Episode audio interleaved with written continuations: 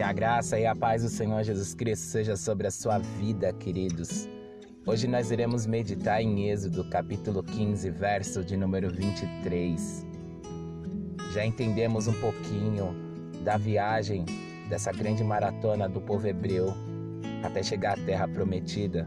Vimos milagres e sobrenaturais de Deus acontecendo na vida deles. Mas às vezes nós temos tudo tudo, Deus tem nos abençoado com tudo. E mesmo assim, ainda murmuramos em vez de clamarmos ao Senhor. Êxodo capítulo 15, verso 23. Então chegaram a um lugar chamado Mara, porém não puderam beber a água dali, porque era amarga. Por isso aquele lugar era chamado de Mara. O povo reclamou com Moisés e perguntou: Vamos beber. O procedimento não era reclamar, mas sim orar e pedir a Deus a, a provisão de Deus, pedir a Deus o milagre dele mais uma vez, tendo em vista que esse povo estava sendo o palco da revelação divina. Eles, eles tinham o privilégio de ver a mão de Deus literalmente sobre eles, de uma forma é, abençoadora com nuvem protegendo do sol, com a tocha de fogo para os guiarem.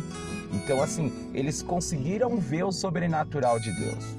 Nós vemos o sobrenatural de Deus todos os dias em nossas vidas. E são as misericórdias do Senhor que faz com que não sejamos consumidos com esse mundo. Então, que tal agradecer pelo que o Senhor tem feito? Claro, se estiver precisando de alguma coisa, é pedir ao Senhor, é clamar ao Senhor. A murmuração só leva a gente para o buraco. A murmuração só leva cada um de nós para o caos. A murmuração leva o nosso íntimo a um estado de depressão.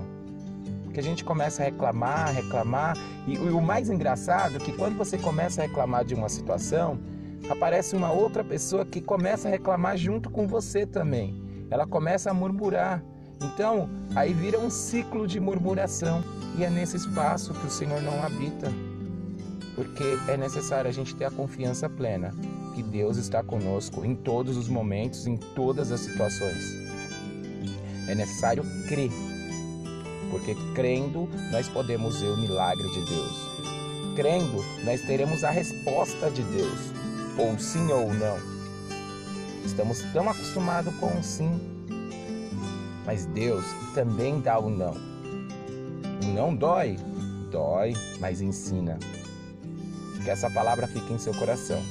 Que a graça e a paz do Senhor Jesus Cristo continue de forma abundante na sua vida e na sua casa.